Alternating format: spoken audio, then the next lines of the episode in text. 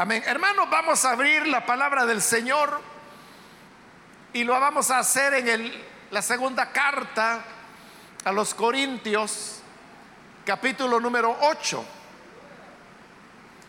Ahí vamos a leer la palabra del Señor. Estamos estudiando desde hace ya buen tiempo esta segunda carta a los Corintios y en esta ocasión nos corresponde iniciar con el capítulo 8, que es donde vamos a leer los versículos en los cuales vamos a recibir la enseñanza. Dice entonces la palabra de Dios en segunda de Corintios capítulo 8 versículo 1 en adelante. Ahora, hermanos, queremos que se enteren de la gracia que Dios ha dado a las iglesias de Macedonia. En medio de las pruebas más difíciles, su desbordante alegría y su extrema pobreza abundaron en rica generosidad.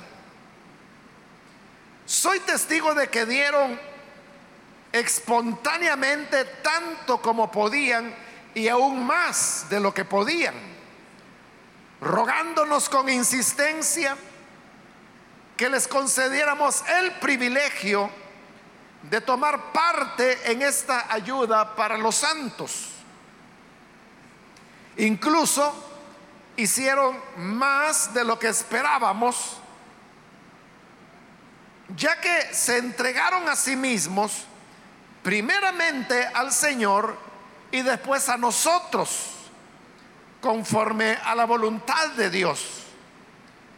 De modo que rogamos a Tito, que llevara a feliz término esta obra de gracia entre ustedes, puesto que ya la había comenzado. Pero ustedes, así como sobresalen en todo, en fe, en palabras, en conocimiento, en dedicación y en su amor hacia nosotros, procuren también sobresalir en esta gracia de dar. Hasta ahí dejamos la lectura. Hermanos, pueden tomar sus asientos, por favor.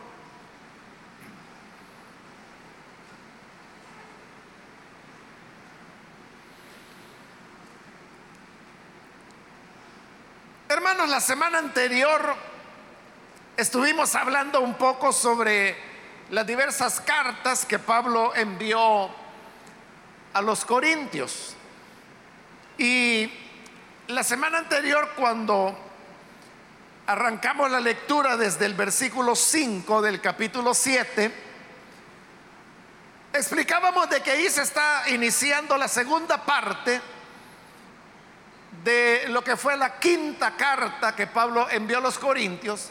La primera parte ya la habíamos cubierto en los capítulos 1 y 2 de lo que hoy es Segunda de Corintios. Y expliqué la semana anterior que Corintios E, que es la quinta carta que Pablo envió a los Corintios, era una carta de, de reconciliación y de alegría por las razones que estuve explicando hace una semana y que no la voy a repetir para no estarle dando vuelta a lo mismo.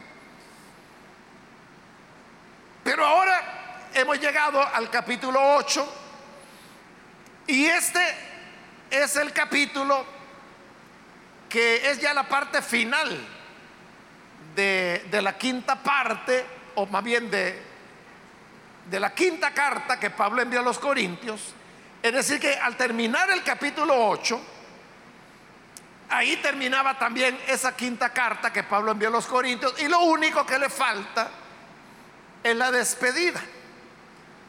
También le expliqué la semana anterior de que no hay una total seguridad, pero pudiera ser que los últimos tres versículos que son el cierre de lo que hoy es Segunda de Corintios, allá, ya en el capítulo 13, que es donde termina la carta, se cree que esos últimos tres versículos de cierre probablemente hayan sido el cierre de Corintios E.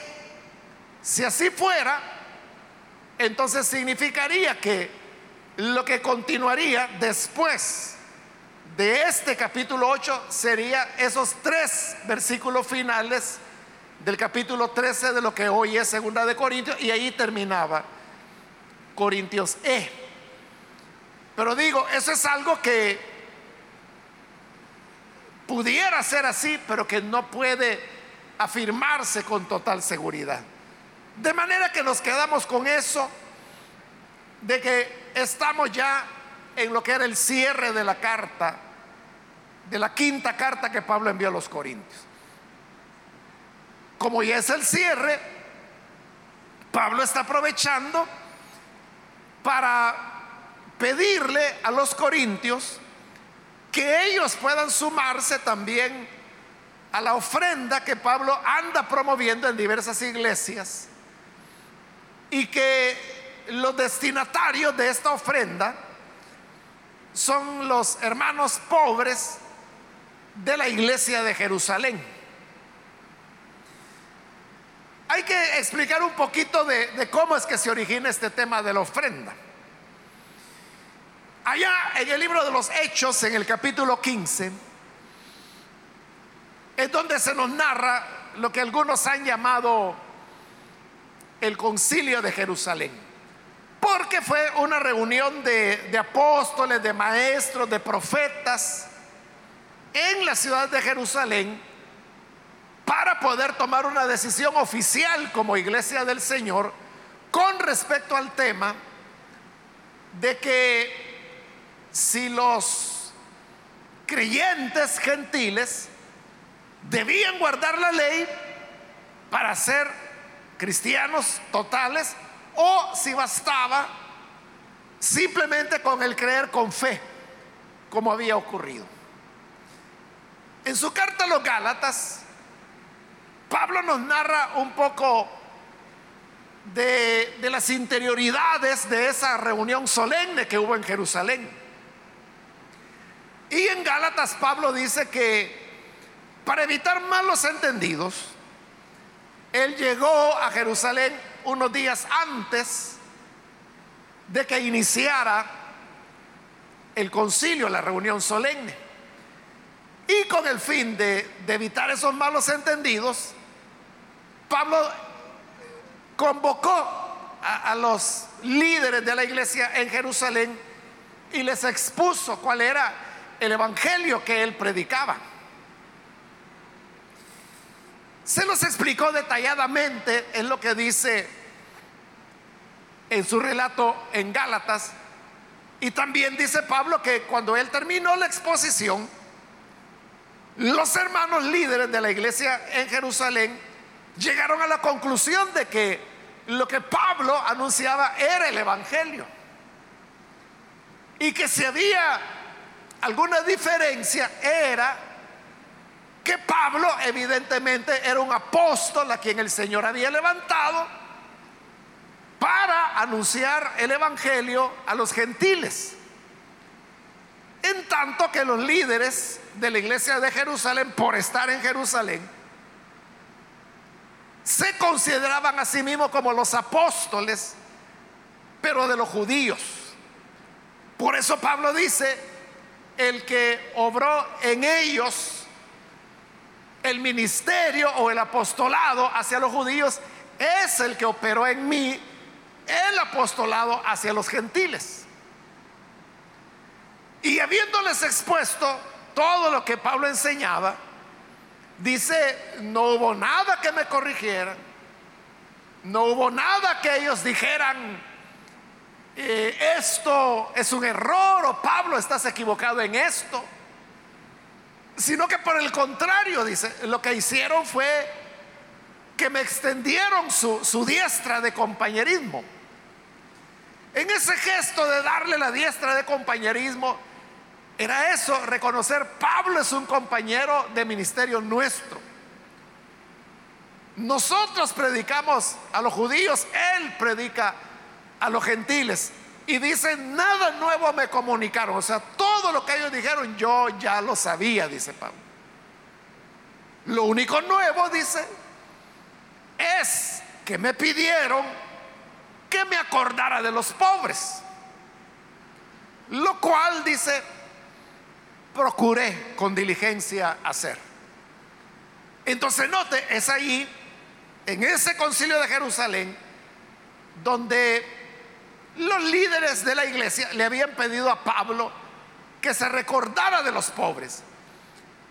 Esa recomendación que le dieron los hermanos de Jerusalén no necesariamente era que se acordara de los pobres de Jerusalén, sino que ellos le dijeron, acuérdate de los pobres en general.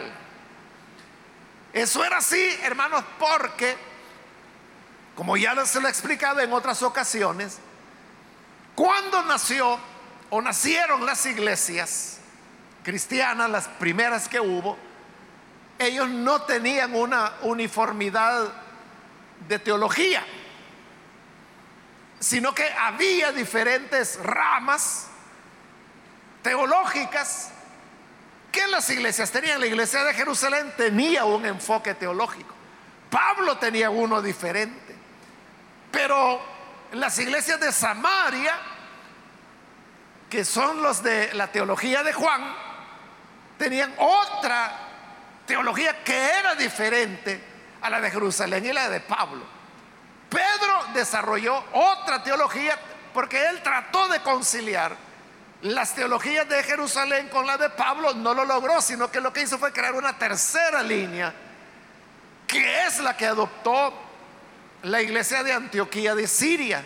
Y es la razón por la cual Pablo rompe con ellos y no vuelve a reportarse con ellos, sino que ahí es donde Pablo comienza lo que se llama su ministerio independiente.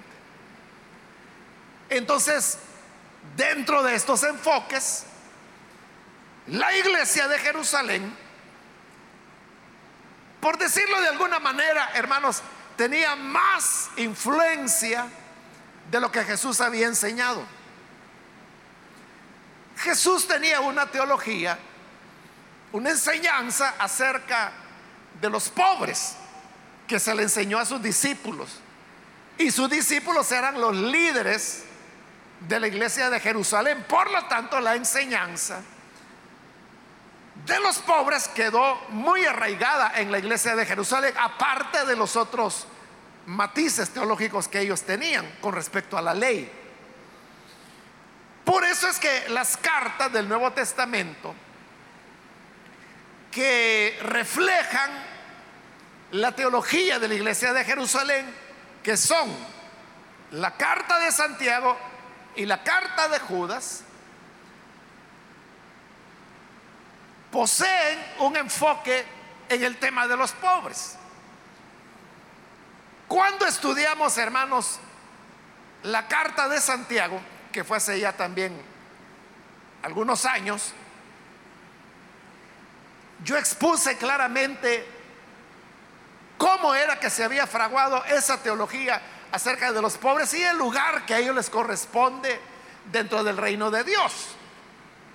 Y eso comienza con Jesús, porque recuerde que Jesús es el que dijo allá en Lucas, bienaventurados los pobres, porque de ellos es el reino de los cielos.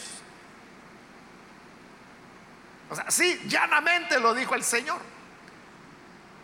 Esa enseñanza está más elaborada en la carta de Santiago. Si usted quiere tener un conocimiento, de esto que estoy mencionando, de la teología de la iglesia con relación a los pobres, le, recomiendo que pueda buscar las grabaciones de, ese estudio de la Carta a Santiago. Lo puede encontrar, hermanos, en, en las plataformas que usted ya conoce como SoundCloud, Spotify o en el perfil de su servidor en Facebook, ahí están todas las predicaciones de los últimos años, ahí está completo el estudio de Santiago. Hay que buscarlo, obviamente, ¿verdad? Pero ahí en la sección de videos, ahí usted lo puede buscar y ahí vaya, vaya siguiendo desde Santiago 1.1 todo el estudio y ahí lo va a encontrar. Pero Pablo, recuerde que Pablo, él no conoció a Jesús. Él no anduvo en el ministerio de él. Pablo tuvo un encuentro con Jesús, pero ya el Jesús resucitado, que es cuando él va camino a Damasco. Entonces Pablo, él no había oído, él no oyó las enseñanzas de Jesús sobre el tema de la pobreza. Por eso es de que en la enseñanza de Pablo, y usted lo puede ver en las cartas de Pablo que tenemos y las cartas que también escribieron sus discípulos, usted no encuentra el tema de la pobreza. Lo encuentra en Santiago, lo encuentra en Judas, pero esa es la teología de Jerusalén. Por eso es que Pablo no sabía acerca de, del papel que la iglesia, o, el, no el papel, sino que la responsabilidad o la posición que la iglesia debe tener hacia los pobres. Y como esa era una carencia de Pablo, y Pablo la reconoce en su carta a los Gálatas cuando dice, nada nuevo me enseñaron, excepto que me pidieron que me recordara de los pobres, porque así era. Ese era un tema que Pablo no lo manejaba y es muy probable que Pablo lo haya manejado como un tema no teológico, sino que como un tema de expresión de amor, porque así es como él lo enfoca acá. Pablo le llama prueba de amor, le llama a la ayuda que él anda colectando para los pobres. Para él era eso. Pero si usted, como le digo, escucha el estudio de Santiago, ahí va a encontrar que es un planteamiento teológico el que la iglesia de Jerusalén tenía. El hecho, hermanos, es que Pablo entiende que tiene que trabajar con los pobres, un área que él no ha trabajado hasta ese momento y que no trabaja en sus cartas, excepto en este capítulo 8 que hoy estamos iniciando y en el que sigue el 9 de Segunda de Corintios. Pero siendo muy honestos, hermanos, está bien, Pablo va a atender el tema de los pobres, pero a la vez él tiene otro propósito, que no lo manifiesta, pero por la lectura que uno hace de sus cartas y sobre todo del libro de los hechos, uno se da cuenta que Pablo tenía una intención y era ayudar a los pobres de Jerusalén. Él pudo haber ayudado a los pobres de Macedonia, a los pobres de Galacia, a los pobres de, de, Ilírico, de cualquier otra región. Pero ¿por qué él se enfocó en los pobres de Jerusalén? Porque él quería que esta ofrenda que él preparaba de las iglesias gentiles que él había preparado o que había levantado, se viera como un gesto conciliador. Porque hubo muchos encuentros fuertes entre Pablo y los predicadores de Jerusalén por cuestiones de teología la posición teológica de la iglesia de Jerusalén era los judaizantes. Los judaizantes que Pablo menciona, sobre todo en Gálatas, no eran fariseos, como a veces uno se imagina o, interpreta. Ellos eran los cristianos de Jerusalén, que seguían guardando la ley, que creían que tenía que guardarse. Por eso es que cuando Pablo llega a Jerusalén, lo primero que le dice Santiago, quien era la cabeza de la iglesia en Jerusalén, lo primero que le dice a Pablo, dice, Pablo, qué bueno que has venido, pero tienes que saber algo. Y es que aquí en Jerusalén todos son celosos de la ley. Muchos se han convertido. Pero todos son celosos de la ley y sabes, ellos han oído que tú enseñas que no hay que guardar la ley. Para que puedan recibir tu mensaje, hagamos esto.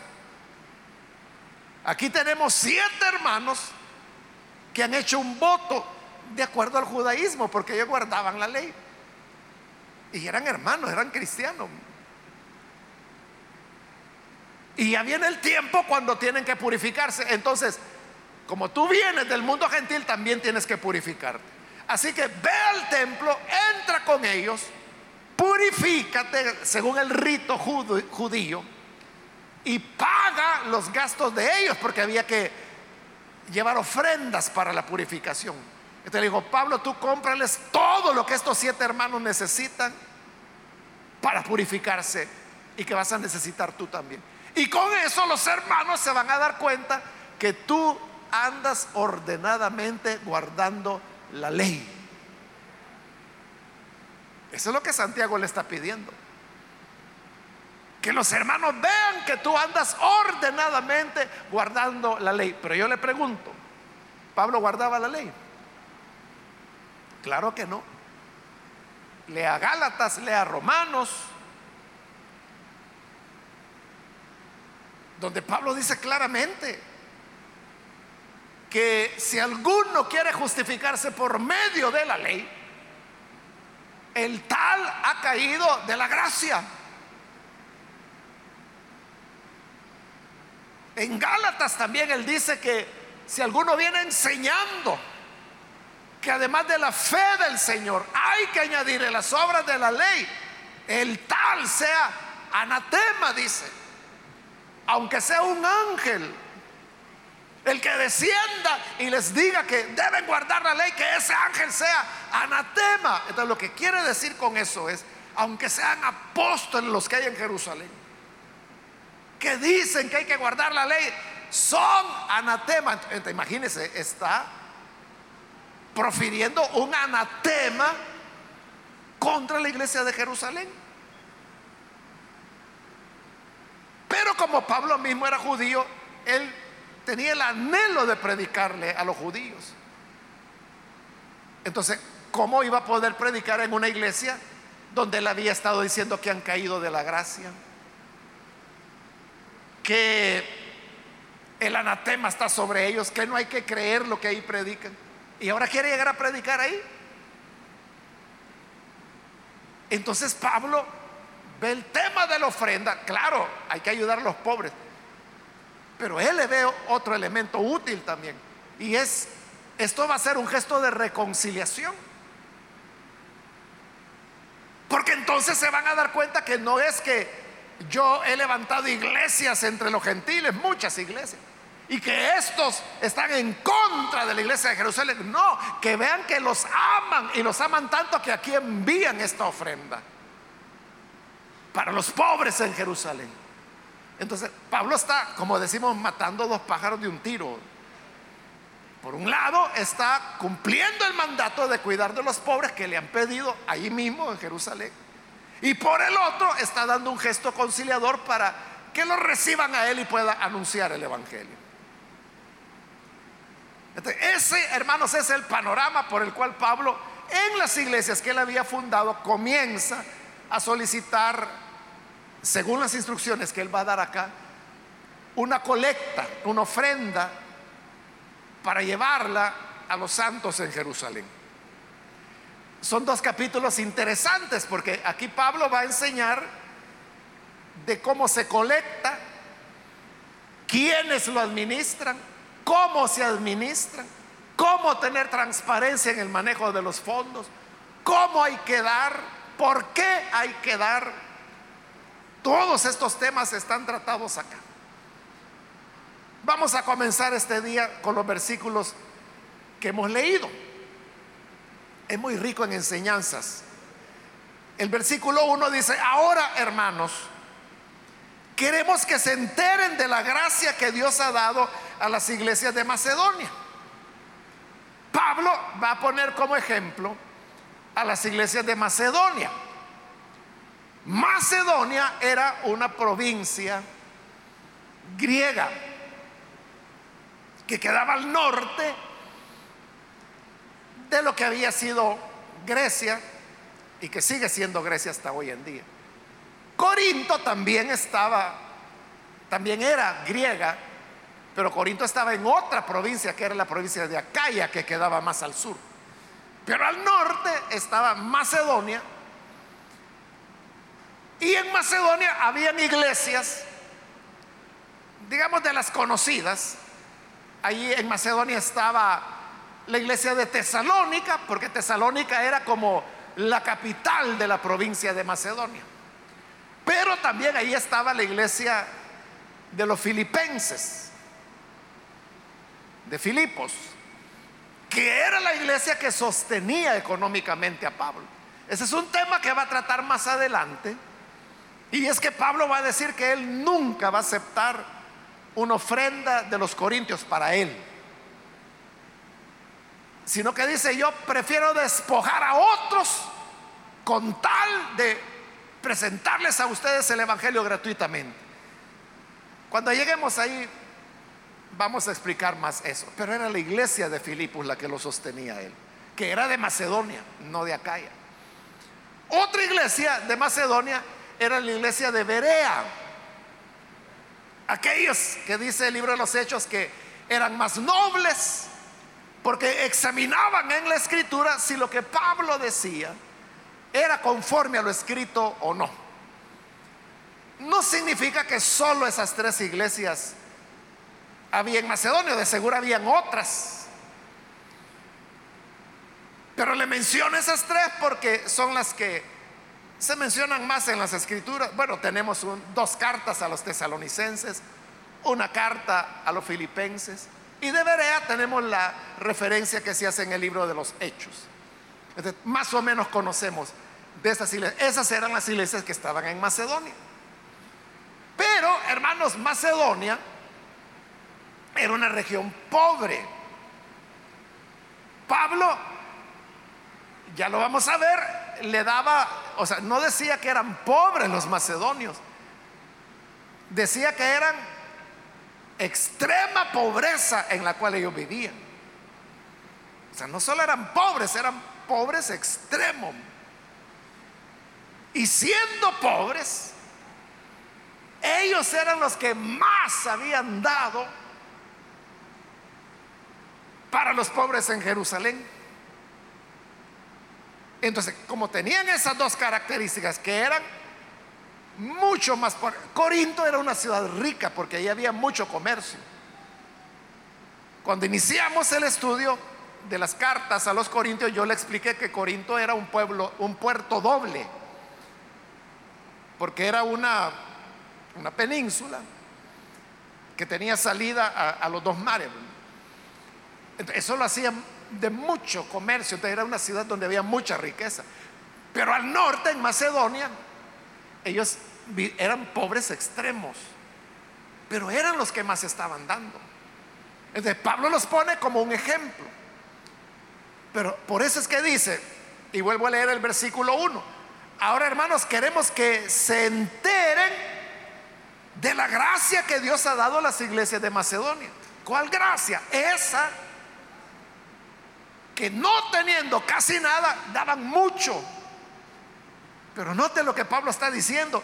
Queremos que se enteren de lo que los macedonios están haciendo. Pablo quiere eso. Hermanos, quiero que se enteren, quiero que sepan lo que están haciendo los macedonios. Está hablando de dar, de dar ofrendas. Pero Pablo dice, quiero que se enteren Ahí hay un punto importante, hermanos, porque usted sabe que uno, hermanos, trata de, de lo que se le da al Señor, como Jesús lo dijo, ¿verdad? Que no sepa tu izquierda lo que hace a tu derecha. Entonces uno trata, hermanos, de, de no, no andar haciendo escándalo, ¿verdad? O sea, lo que usted da para el Señor, usted lo da en secreto, usted sabe cuánto dio. Y punto. Incluso, hermanos, en, los sobres, eh, ahí hay un espacio para poner su nombre si usted quiere. Pero la mayor parte de personas no pone nada. Es decir, las ofrendas, los diezmos son anónimos. Entonces, ¿quién dio o quién no da? Uno no lo sabe. Pero hay algunas personas que solicitan que la iglesia les dé un recibo de donación porque hace ya, hermanos, bastantes años, décadas realmente, eh, el gobierno o el Estado, sería el Estado salvadoreño, le otorgó a la iglesia Elín, que no se lo otorga a todas las iglesias, pero a nosotros no lo otorgó, que todas las donaciones que usted da para la iglesia son deducibles en su declaración de renta. Aquí hay muchos hermanos que ni saben qué es eso de la declaración de renta. Por ley todos deberíamos hacerlo, pero casi todos. Pero la mayoría no lo hace. Pero sí hay aquí hermanos, hermanas que, sobre todo aquellos que tienen trabajo formal, que les toca declarar. Es una cuestión de ley. ¿Qué significa esto? Que no significa que lo que usted le dio a la iglesia, digamos que en un año, porque los recibos son por un año, que en un año usted dio 200 dólares, digamos, de ofrenda a la iglesia. No significa que de sus impuestos le van a bajar 200 dólares, no, no. Lo que significa es que cuando la iglesia le da ese recibo de donación, usted lo, adjunta a su declaración de impuestos y entonces de lo que usted dio le van a reducir un porcentaje de lo que usted tiene que pagar en impuestos. No significa que le van a bajar los 200 dólares que usted dio. Entonces, muchas personas, sabiendo que existe este beneficio, o sea, ¿y por qué el Estado hace eso? Porque el Estado reconoce la tarea, el trabajo que hace la iglesia.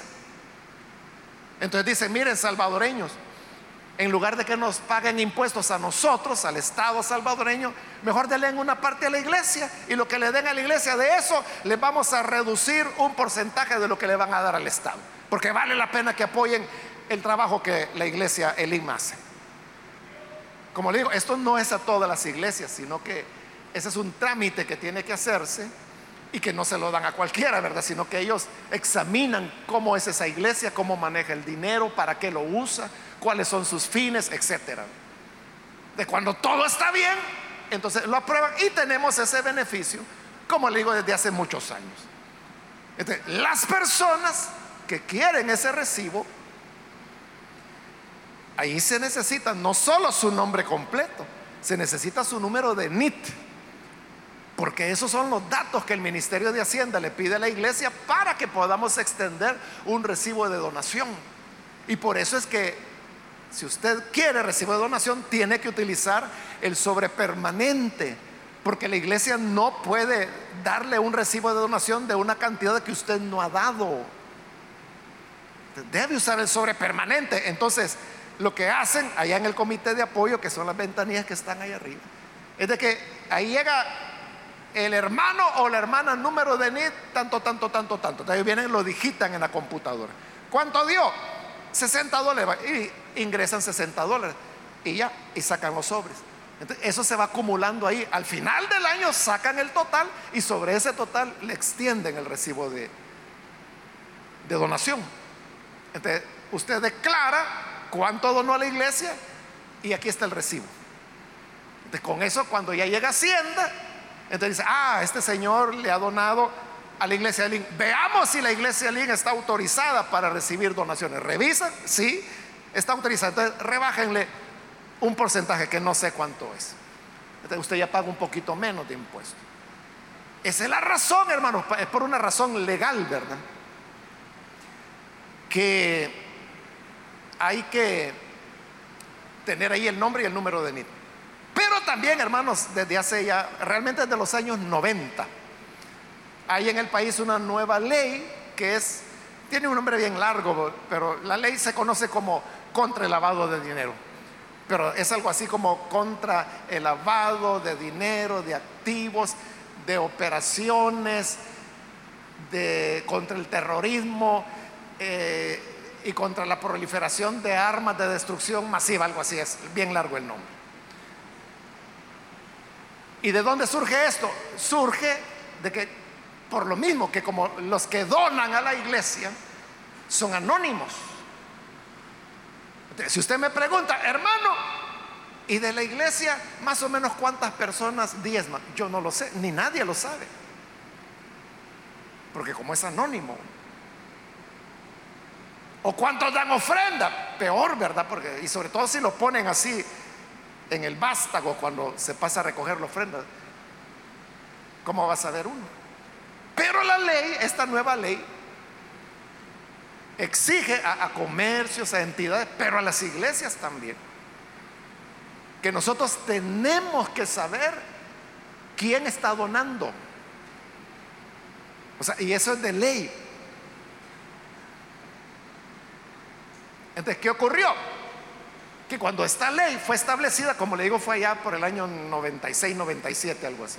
Cada vez han ido apretando más los, los tornillos, ¿verdad? Cada vez han sido más exigentes llegó un momento, hermanos, en que la ley nos pide a nosotros saber quiénes son los que donan a la iglesia y cuánto donan. Pero ¿cómo hacemos para saber eso?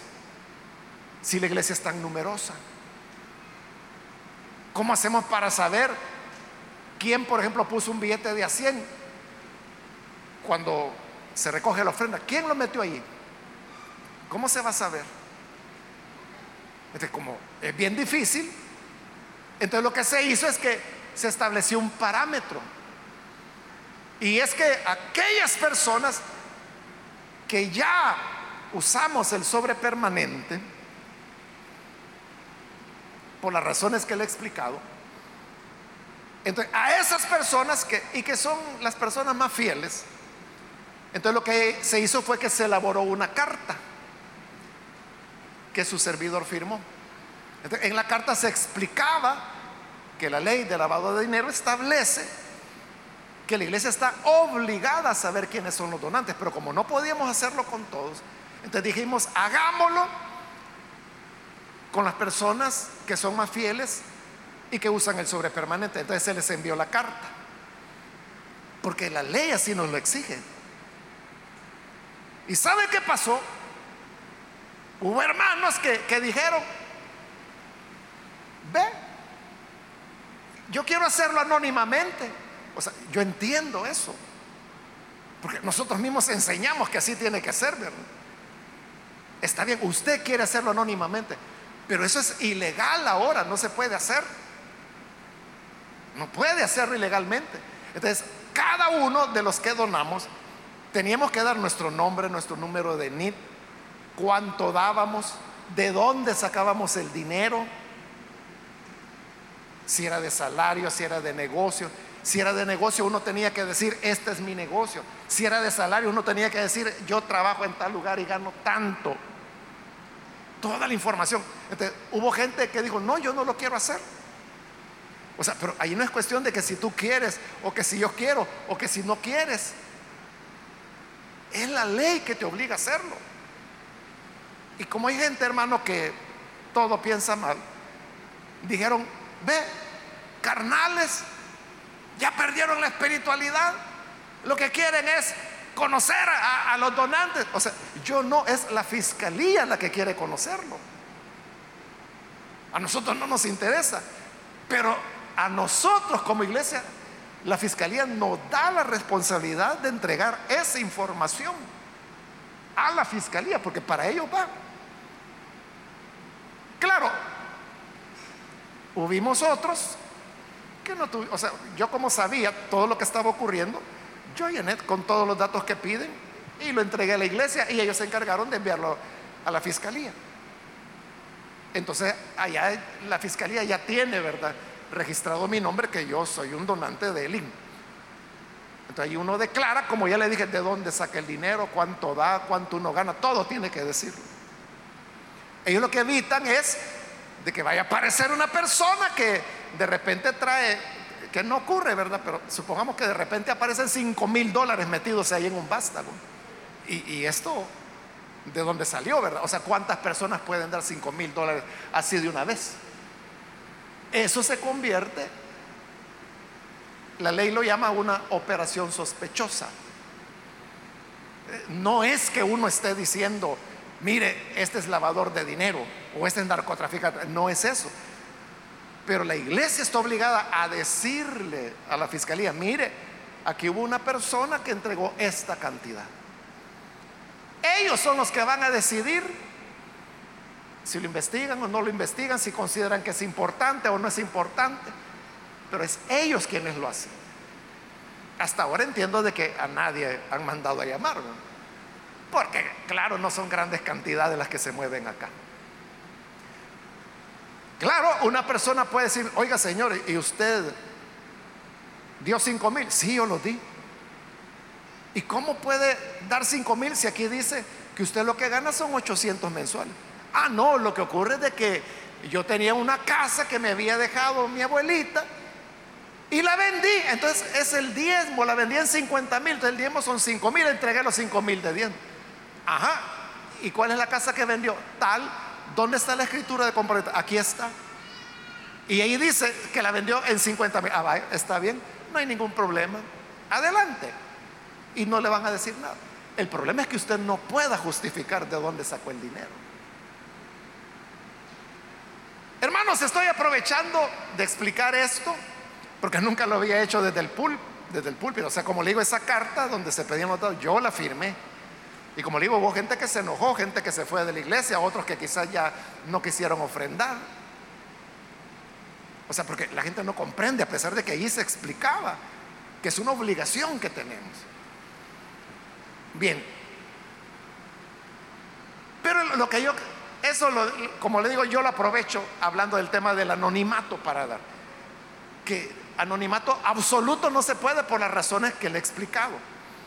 Y porque en nuestro país es así.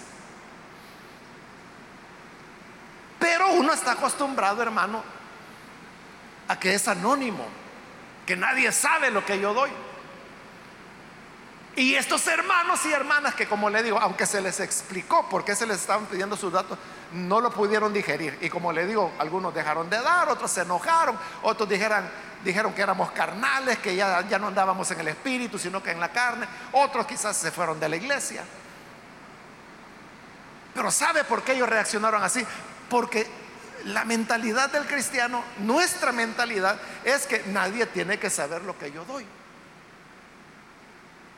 Y eso tiene algo de verdad, pero no es toda la verdad, porque mire lo que Pablo está diciendo aquí. Hermanos, queremos que se enteren. Queremos que se enteren. ¿Que se enteren de qué? De lo que los macedonios han hecho. ¿Y qué es lo que han hecho? Que siendo los más pobres de todos, son los que más dieron. Y son los primeros que dieron. Entonces Pablo no solo está diciendo quiénes fueron, sino que está diciendo que son los que han dado más que todos, incluso las iglesias que estaban en ciudades que tenían más riqueza. Y además está diciendo, son los primeros, está diciendo toda la información.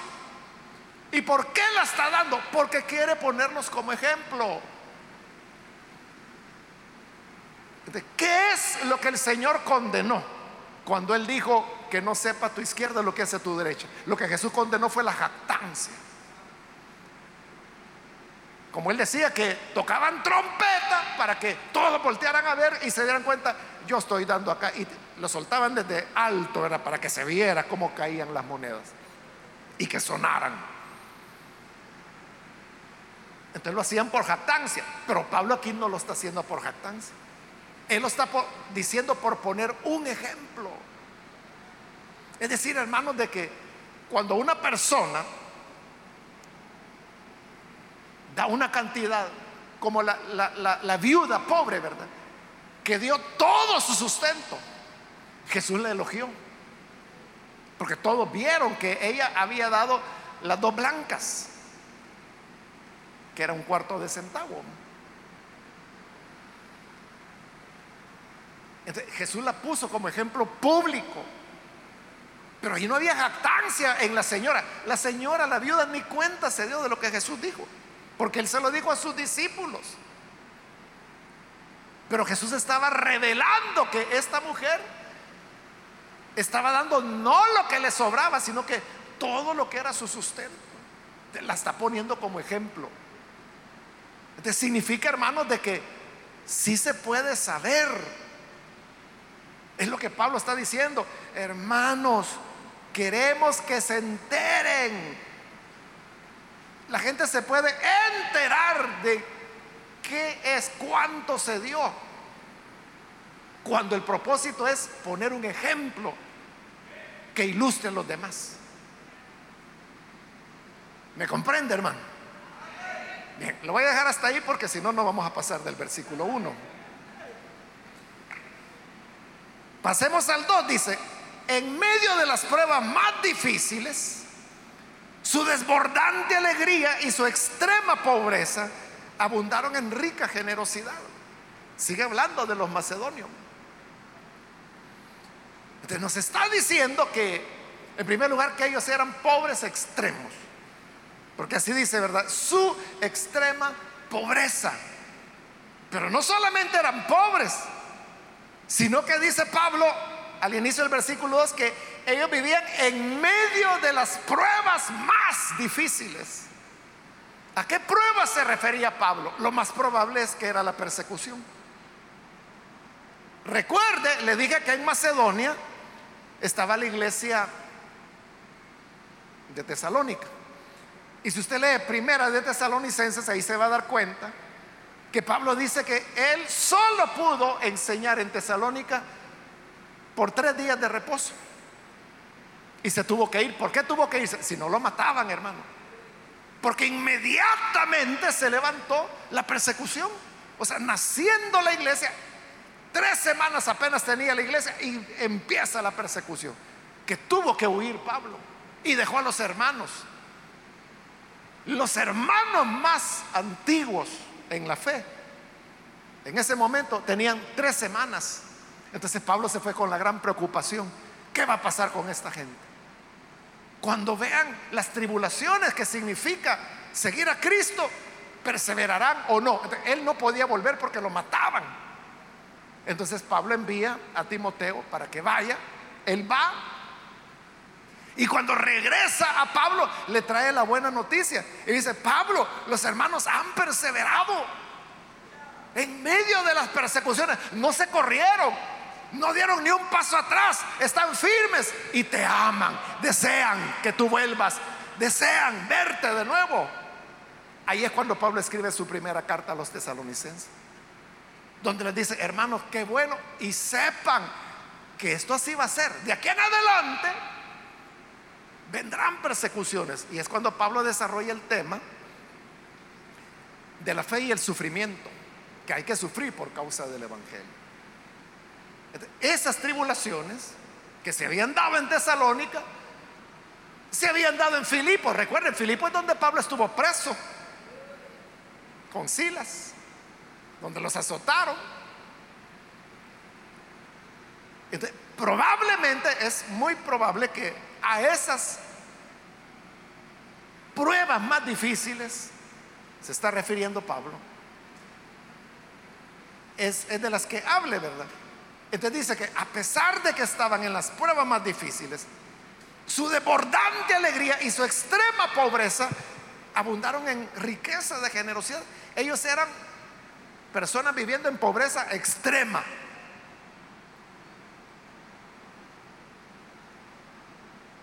Pero aún así, dieron ricamente. Como más adelante va a decir Pablo, dieron no solo lo que podían, hasta lo que no podía lo dieron. ¿Cómo puede ser eso que alguien dé lo que no puede? Lo vamos a ver cuando lleguemos ahí. Pero entonces note, si ellos vivían con las pruebas más difíciles y vivían en extrema pobreza, ¿cómo es que pueden dar tanto? La clave, dice Pablo, es que tenían una desbordante alegría. ¿Qué es lo determinante para, para dar? Lo determinante es la actitud que tú tienes. Por eso es que la escritura dice que Dios ama al dador alegre. Porque los macedonios eran pobres extremos, pero tenían una alegría desbordante. Para ellos era una felicidad dar para el Señor. Ellos se sentían dichosos. Y cuando una persona tiene alegría, tiene gratitud, hermano, no importa si tiene o no tiene, esa persona a saber cómo hace, pero termina dando. Hace años, hermanos, un, pastor nuestro de, la misión, no, no de acá, sino que está en, en los Estados Unidos, está ahí, allá es pastor. Y yo no olvido que hace muchos años, en una ocasión él me dijo una gran verdad. Y él me dijo, hermano, me dijo, la iglesia me dice camina con las promesas de los ricos y con las ofrendas de los pobres. Y yo dije, qué gran verdad, qué gran verdad. Porque el rico solo promete, solo dice que yo quiero acá, yo voy a dar tanto, que mire, tengo este negocio, ore por este negocio, porque si me sale este negocio, yo voy a dar tanto. Puras promesas, hermano. Pero los pobres, ahí están, con los centavitos, los centavitos, los centavitos, los centavitos. Así camina la iglesia, oyendo las promesas de los ricos, pero con las ofrendas de los pobres. Eso es lo que pasó acá. Eran los pobres en extremo los que mataban. ¿Y cómo hacían? Es que tenían una alegría desbordante. Todo depende de la actitud. Entonces, si mi actitud, hermanos, es de que, no, es que yo no sé qué hacen el dinero. Yo no sé cómo lo administran. Yo no sé en qué lo gastan. No, yo mejor, este dinero se lo voy a dar mejor a una gente necesitada. Hermano, esa persona no va a dar nada. Ni a la iglesia ni a nadie. Eso de que yo mejor se lo voy a dar necesitada es cuento, hermano. No lo hacen. Porque la actitud es incorrecta. Pero aquella persona que, lo hace con alegría, dice, es que estoy tan... No le está dando a la iglesia, no le está dando a los hombres, se lo está dando al Señor. Se lo está dando al Señor. Entonces, eso lo llena de alegría. O sea, yo se lo doy al Señor. Hace unos años también, y esto lo he contado en otras ocasiones, un hermano que tenía un negocio, algo próspero, él me llegó preguntando, hermano, y uno como cristiano tiene que pagar los impuestos, hablando de impuestos de labor. Claro, le dije yo, sí. Eso es lo que debemos hacer, lo que Pablo dice, que el que impuestos hay que pagarle impuestos. Sí, pero mire, mire, me dice, eh, los impuestos, ese dinero se lo roban, me dice. Entonces, ¿cómo uno va a estar dando dinero para que se lo roben? Ese dinero mejor se lo doy a la iglesia. Era como muy tentador, pero yo no decía, ah, vaya, está bien, está bien, hermano, entonces si es para la iglesia, está bien. No, hermano, le dije, no, los impuestos hay que pagarlos, hay que hacer lo correcto. Y si usted quiere dar para la iglesia, eso ya es asunto suyo, de su voluntad, pero, no se trata de que yo voy a quitar acá para dar acá. Yo vi que el hermano no estaba tan convencido de lo que yo le había dicho. O sea, él esperaba que yo le dijera, está bien hermano, ya no pague impuestos, sino que déselo a la iglesia. Creo que eso quería él. Como le dije lo contrario, yo, yo, él, claro, me dijo que sí, ¿verdad? Pero yo le vi su semblante y su ánimo que, que no, él no era eso lo que quería escuchar. Cabalmente, hermanos, no lo hizo. Y como dos años después de esa plática, cae preso. Y estuvo preso no sé cuánto tiempo. Perdió todo lo que tenía. Entonces, se trata de dar, de dar con alegría.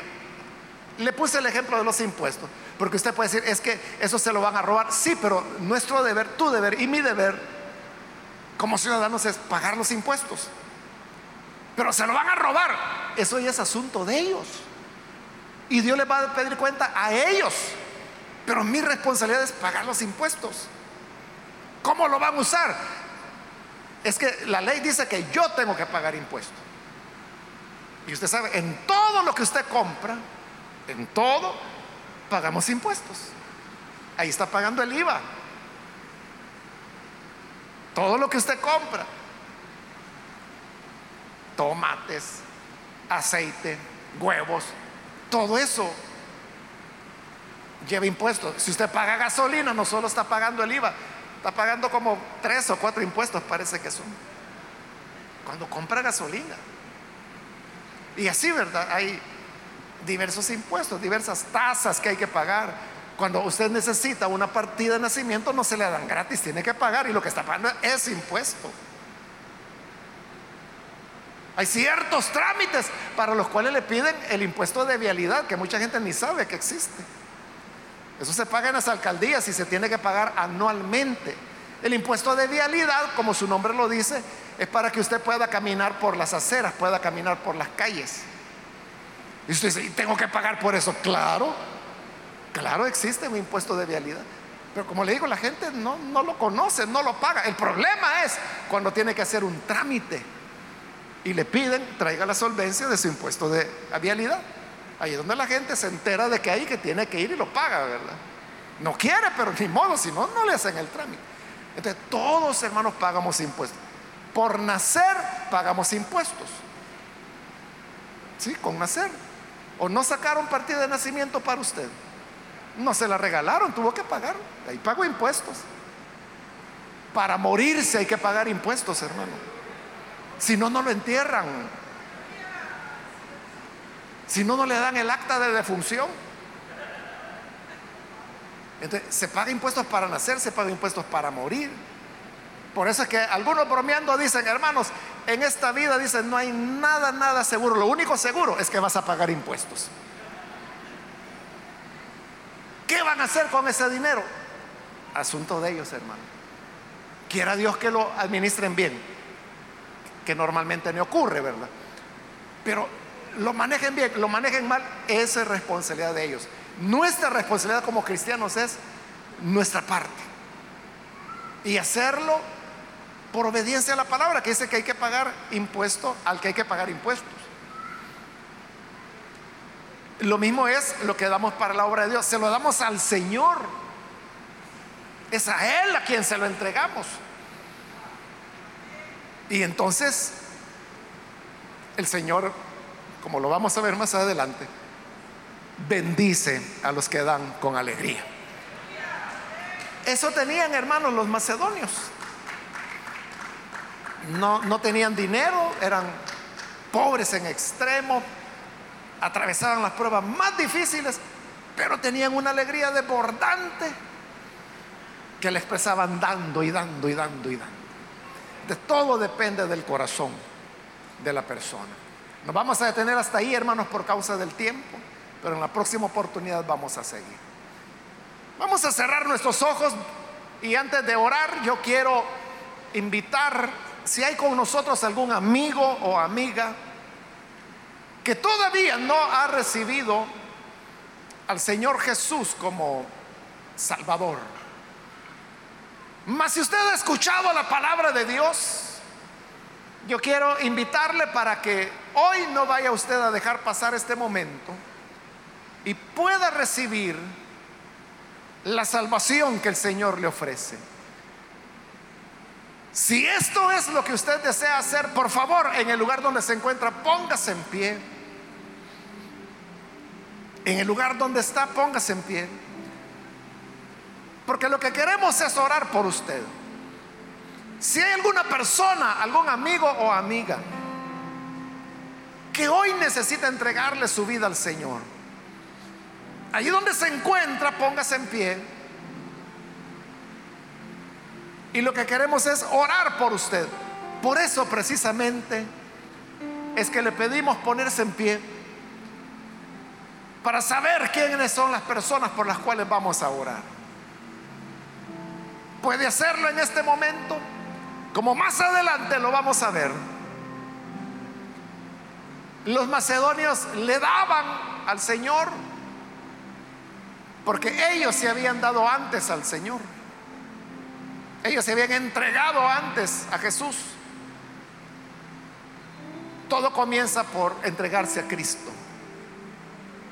Ese es el don más grande que podemos darle al Señor, nuestra vida. ¿Quiere usted hacerlo? Póngase en pie. Y vamos a orar. Hoy es su momento.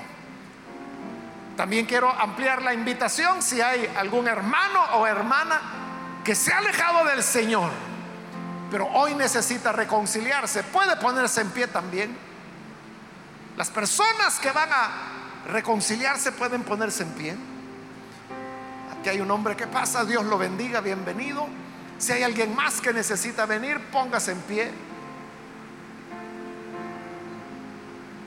Vamos a orar por usted. Bien, aquí hay otra persona, Dios la bendiga, bienvenida. Alguien más que necesita pasar puede ponerse en pie. ¿Es primera vez que viene el Señor? ¿O es un reconcilio? Póngase en pie y vamos a orar. Bien, aquí hay una joven también que pasa, Dios la bendiga, bienvenida. Alguien más que necesita pasar. Venga. Queremos orar por usted.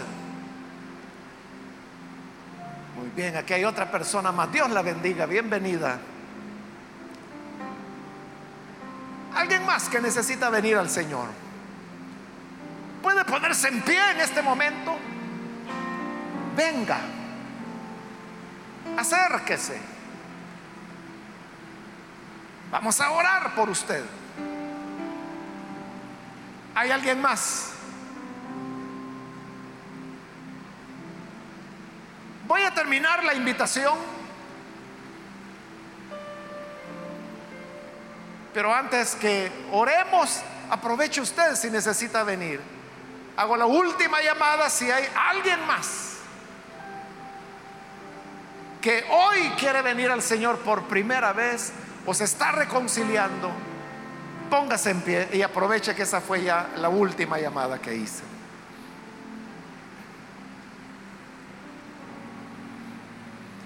A usted que nos ve por televisión, quiero invitarle para que se una con estas personas que aquí están entregando al Señor. Hágalo usted también. Ore con nosotros. Señor, gracias, pues tu palabra nunca vuelve vacía. Siempre, Señor, tu palabra va y hace la obra para la cual tú le envías.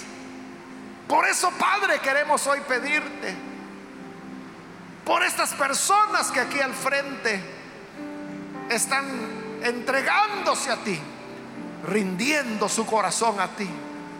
Te pedimos por ellos y también por aquellos que a través de los medios de comunicación, donde quiera que están escuchando o viendo, pero están unidos en esta oración, cámbiales, transfórmales, perdónales hazles nuevos hombres, nuevas mujeres.